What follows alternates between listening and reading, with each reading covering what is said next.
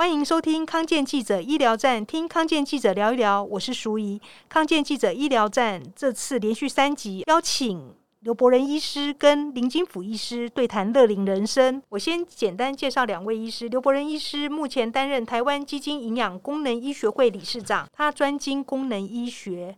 面对生活习惯造成的各种身心慢性疾病呢，以功能医学来调养身体。林金甫医师以前是妇产科医师，担任过协和妇女医院院长。他兴趣广泛，因此退休之后，在七十岁意外成为知名的布洛克网红。他参与服装秀的走秀，担任模特儿，获得了“时尚老人”的称号。他也带领一群高龄美魔女进行走秀。我们现在先请两位医师跟听众问好。哦，主持人好，大家好，我是刘伯仁医师。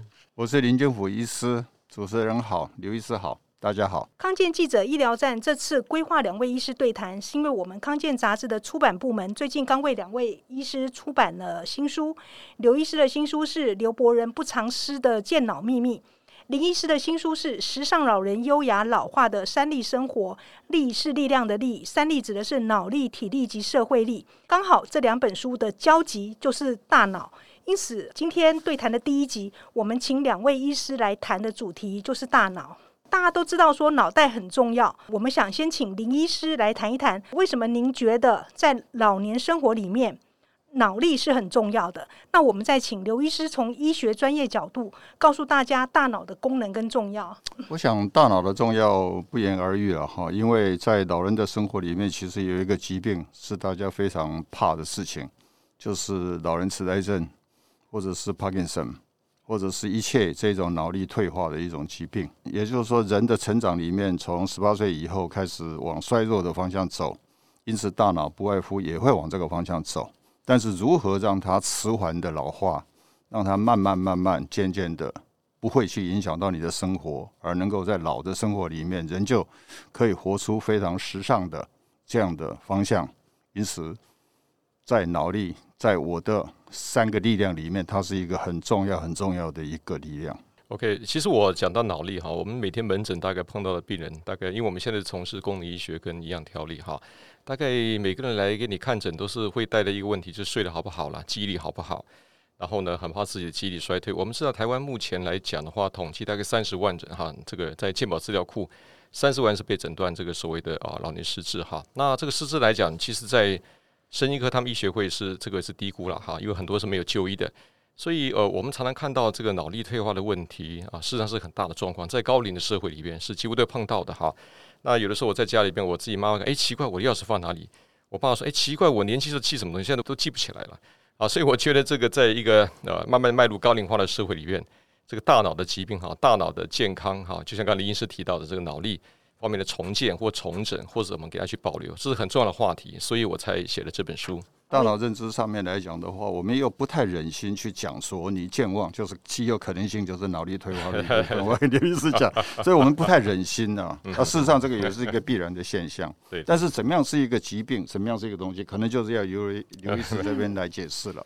好，谢谢两位医师。在知道脑袋有多重要之后，听众一定很关心说我们要怎么健脑。这个题目其实范围很大，大到刘医师都写了一本书了。是的，对对对。那我们今天就先把范围缩小到，请两位医师谈一谈，平常你们两位怎么样健脑，怎么样保护自己的脑。我写的这本《健脑的秘密》哈，其实大家可以看一下。我们现在从医生的诊断先抛开那一段哈，其实我们现在很多老百姓最关心的是怎么让自己的脑袋瓜不要退化太快。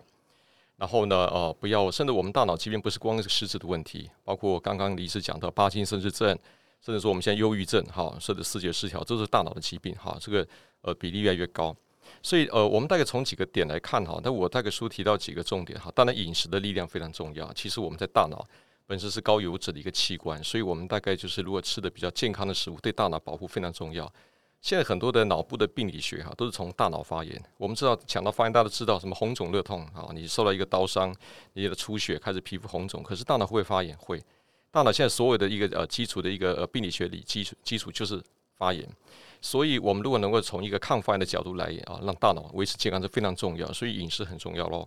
我们在书里面谈到吃的好的油，还有吃蔬菜那一些还有抗氧化东西。那另外来讲哈，睡觉啊睡觉是很重要哈，我们睡出一个很好的脑力很重要。我们现在很大的问题就是呃睡眠剥夺啊，睡眠不足，好，然后睡眠障碍，然后深睡期不够，这个在我们常讲这个最近很红的话题就是脑雾了。然后知道这个新冠的这个病毒哈，刚才有个叫 Long COVID，就是一个长新冠。大家知道很多人感染新冠之后的大脑退化的非常快哈，那就是因为导致发炎，然后这样引起的细胞风暴。所以呃，睡觉呃如何睡好觉也非常重要。当然维持脑力还有一个非常重要的因素就是运动啊。其实我们现在很多人是呃蛮缺乏运动的哈。运动来讲，它是强化我们的肌肉。肌肉质量增加的时候呢，它大脑的这种的体积的增加是有帮助的。在呃国外，像日本，他们做过研究哈，就连续三个月的一些呃中到重度的这些、呃，不管肌力训练，它居然会在我们的大脑的记忆库海马回的体积微微增加。所以这个都是在很多很有意思的重点哈。我想大概如果要重建脑力，大概就从这几个点我们去啊、切入，应该是比较好做了。在我的书上所提到的，就跟李医师谈的其实是。刚才已经谈到两个力量了哈，一个就是你如何重建你的脑力，基本上你的体力要很好，体力指的就是运动，你的肌力，因为我们肌肉里面 s c o p e n i a 或者是这些肌群里面所影响到将来的脑力的方面的荷尔蒙的成长或怎么样的，这些都有关系。消化系统跟胃肠上面的微生物的系统又是相关的，但是还有一个很重要的，我在书上一直在提倡的，就是一个社会力的问题，就是人群人只要孤独的成长的话，脑力基本上它退化的的速度可能会加快。这个是我从成文的角度，从社会学的角度来看这件事情，所以我一直讲，不管是脑力脑力为主来讲谈这个事情的话，那么。半合这两个金三角的东西是什么东西？这铁三角的关系，其实一个叫社会力，一个叫体力，所以都是联动的。联动的，嗯，关系很大，缺一不可哦。上班族常常会讲说啊，很烧脑，用脑过度。很多人觉得说，如果可以不用脑，脑袋放空，是一件很幸福的事情。不过这两种情况是不是都不 OK 呢？脑袋的使用，它有一个所谓的需要取得平衡吗？然后真的有用脑过度的这回事吗？我会不觉得啦。当然烧脑这个东西，其实脑里面消化到氧化，大概我们每天的营养进来以后，的整个的氧的一个一个 surprise，其实大脑是一个非常大，我忘了几个 percent 哈，它是非常的大。所以这个烧脑这个字眼，从营养学从什么东西的，或许我觉得它有意义。但是如果从脑力训练这个基础来讲的话，其实我们现在所患的毛病。都是关注力不够，好奇心不够，反而不是用脑用的不够，不是用脑不太多的问题，而是太少的问题。嗯，你一个老人，尤其是七八十岁的人，你只要让他一个月非常的烧脑一件事情，或者对一件事情产生他有兴趣的好奇心的以后，我发觉他们的脑力是会进步的。哦，所以反而要。到了一定年纪，反而要多用脑。这这是有一个概概念叫做用进啊，这个这个废退的哈，有点像是我们在肌肉，你不用它就是萎啊萎缩，就变肌少症；你用的时候，肌肉就会增加。大脑也是一样哈，大脑里面有很多的神经元、神经细胞去啊连接。所以当比如像刚刚林医师提到，就是说社会力，我觉得这非常重要。在我书里面提到，就是很多老人家你退休之后，他就也不去参与职工，也没有去参与一些社交活动，就在家里边每天看电视，他的脑细胞的连接会越来越少，到最后呢，真的是退化非常快。所以刚您听到在上班族来讲用烧脑，其实现在很多人常常问我们一个叫做脑疲劳或者脑雾，脑雾叫 brain fog，在美国是常有这个 term，可是，在脑疲劳讲没有这个名词，可是我们一般用脑雾来讲，基本上哈，就是你的思考、你的这个逻辑、你的创造，整个不是足够的话，那当然就可能是我们讲脑力会疲乏了。那这来自于几个重点，比如你前天晚上睡得不好啦，或者你吃太多高糖的食物啦，你可能脑子会觉得累。另外来讲哈，你就专注不同的事情，譬如说，如果你叫个年轻人每天划手机，一直划划，他就看被动的看东西，看东西，脑子也会退化。你说他有没有用脑？他用眼睛去看东西，可他不去思考。所以，如果说我先看一个东西来讲，其实我说一下这个老板给我这案子，我去做，然后呢，我去接触啊，marketing 去问一些事情，然后广告行销给我一些 idea，那我出去看交通的时候呢，诶，我再看看说怎么怎么去铺成这些梗，这些东西要用脑筋的，所以这个东西来来自己创造，然后你再用你过去学习的东西去把它去联想扩大，然后创造你的这个脑的潜能，好，所以应该来讲说。脑子是用不完的，我们大家能够开发的脑子的潜能是还有很大的空间，只是说你是不是重复用一小块，你没有多用别的地方，还有你的社交能力是不是减少了啊？所以当然这个都是跟我们脑子好够不够用的有关系哈。现在很多年轻人对于啊每天赖收到很多长辈图，其实是觉得会反感。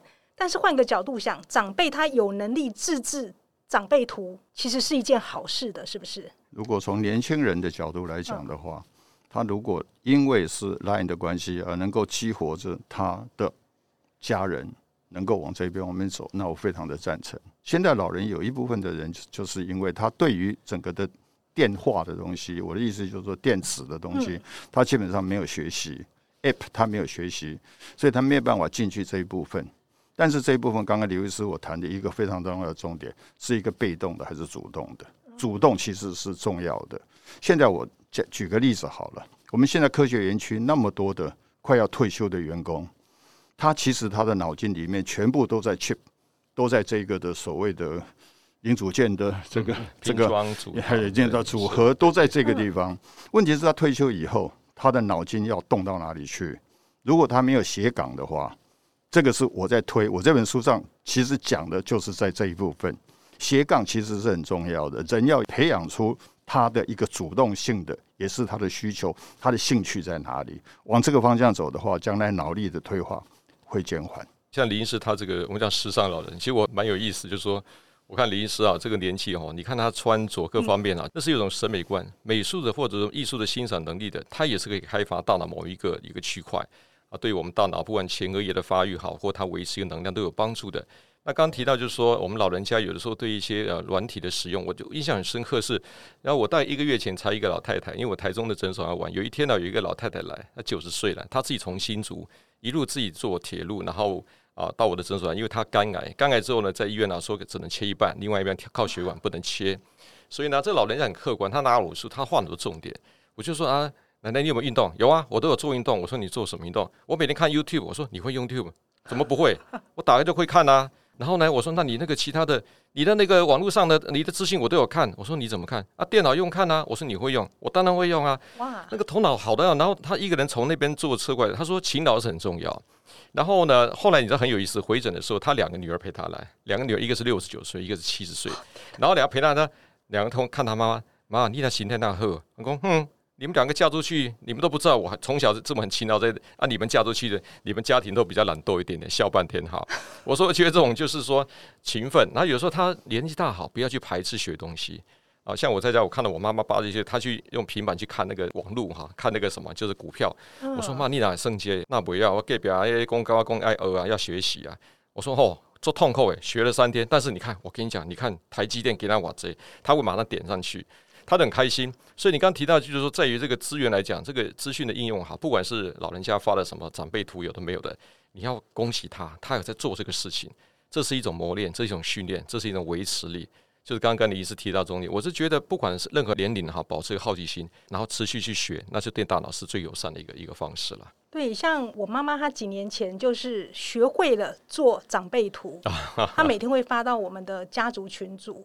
啊，包括娘家跟婆家，就是她的婆家这边。嗯、然后她去年三月中风，所以长辈图消失了，哦、就消失了。嗯、然后哎，我们的表姐妹就发觉不对，为什么阿姨姑姑不见了？然后就打电话来问，嗯、才知道啊，原来是这样子啊。嗯，对，所以还是蛮重要。我觉得就是保持活力啦。对，而且长辈图我还不会做，我不晓得怎么做。我觉得我有一个朋友啊，我在书上也有写，有一个九十二岁的朋友。嗯他现在在做股票，还用 Excel，好厉害啊！然后他选择权去这边去这边，他永远一个月赚个十五个 percent，他没有问题。就是软体运用，就是说九十几岁他一样可以这样做。问题是你要想不想去学？还有一点刚刚谈到的，这个媳妇或者是谁陪着老人家去看病？问题是这个媳妇也好，或者是孙辈也好，有没有？耐心有没有跟陪同家里？这个是全脑认知的问题。嗯其实全脑认知更重要。怎么样子让它变成一个全脑认知，而变成是这种体会？就是说，哎，这个东西我做孙子的人，我其实我没有兴趣，不屑跟我阿妈谈这个事情。但是如果他就从感情面来谈这个事情的话，那又是另外一回事情了。嗯有没有办法？因此，这个人文的开发，刚刚谈到美术也好，所谓的我谈的五感的开发，另外情感的开发。这部分我觉得现在目前的我们台湾的社会，我现在看到比较少一点，都顾到自己，而不是顾到全体。我希望顾到全体，顾到阿公阿嬷、爸爸妈妈，或者是阿公阿嬷，顾到孩子，互相往对方去看的话，这样子才容易找出他们的 needs，也就是那个好奇的部分，或者是他需要的部分，这样子才能够变成是圆满。所以那个圆满指的其实不是个人的圆满，而是一个家的圆满。嗯，甚至是一个台湾社会的圆满。这个当然是我我搞人文啦，所以我会比较期待这样的事情。嗯哼。不过，所以要达到这种圆满，其实脑力方面的交流是很重要的。那刘医师在书里面有提到说，阻挡大脑退化要趁早。不过，如果已经上了年纪的话，还有办法可以预防大脑退化吗？还是可以做什么事情来延缓大脑的老化跟退化？我去年的时候有一位先生来，那他是因为退休，公教员退休之后，大概他的太太陪他来。他在陪他来的时候，这个先生坐我面前面无表情，他就跟我讲一话，先生大概也就一年啊，大概瘦了七八公斤。我说，你先生退休之后在干什么？他就在家里边。然后我跟他现在聊，他现在不想讲话，他觉得说好像他的事业都结束，他就人生好像没没有希望了。我花了很长的时间跟他讨论，当然一样，我我会跟他一些建议哈。后来我就跟他讲，所以我们在谈，我说我们台东市哈那公车哈呃多少公里以内是不要钱的，你要不要呃明天去哈你家门口有没有公里？那他就先看我有啊，我说你去坐公车，坐哪边去啊？我说坐到好，他说开始收钱就下来，然后呢下来干嘛？你就带手机去拍拍照片，下来给我看一下。那我说这是功课。然后呢，现在记起来了。然后呢，他台又说刘医生，你讲这这没什么意思。隔天他先生居然就开始就上公车，他太太也很好玩，就是说怕他走失。他说他先生看我怎么会走失上去。然后他比如从这样过两站下去之后，他到附近啊去拍拍城市，拍拍咖啡屋，还东拍西拍。过了一个月回来，你知道吗？他话至少话很多。刘医生，你看我这照片这样子。我说哦这样的呢。那太太说他这个月哈胃口很好，多了三公斤。然后很喜欢，然后越做越远，然后开始他脑子动起来了。嗯，然后他跟我讲说：“刘医师，这间北拜，这间哈，这间里边的哈那个衣服哈很好玩。最近有卖干嘛点？有卖那个东西，你可以去看看。话很多，就看原来这就是怎么样开发。谁说一定是完蛋了哈？就是他那时候去看，有一位神经科医师跟他说，他就跟他讲说，你现在忧郁症要吃抗忧郁的药。那他也不想吃。我说，这出走出去吧。”你要跟社会 contact 去连接、嗯、去做交流，嗯、你的大脑细胞彼此之间就像那个电线，叫 touch，你不 touch 那个电线就不碰了，那你就跟你跟社会脱节一样，你越脱节，你越不想动，你的视越差，你就开始萎缩，萎缩到最后人就不见了。借这个例子告诉大家，人脑一定是一定要出去国外去走，然后你没有目的的漫无目的走，像我刚刚跟他讲，你坐公车不要花钱，他下去再个手机照一张就回来，居然开发他的脑部潜能，蛮有意思，跟他分享一下。所以无论到了几岁。用脑 都是必要的，而且用脑还可以达到很多的目的。是的，对。嗯，那我们这一集的节目就先到这里，非常谢谢刘医师及林医师带来精彩的对谈，也谢谢听众们的收听。两位医师的对谈还有两集哦，大家别忘了收听康健记者医疗站，听康健记者聊一聊。我是淑仪，我是刘医师，我是林君甫，我们下次空中再见，拜拜，拜拜，拜拜。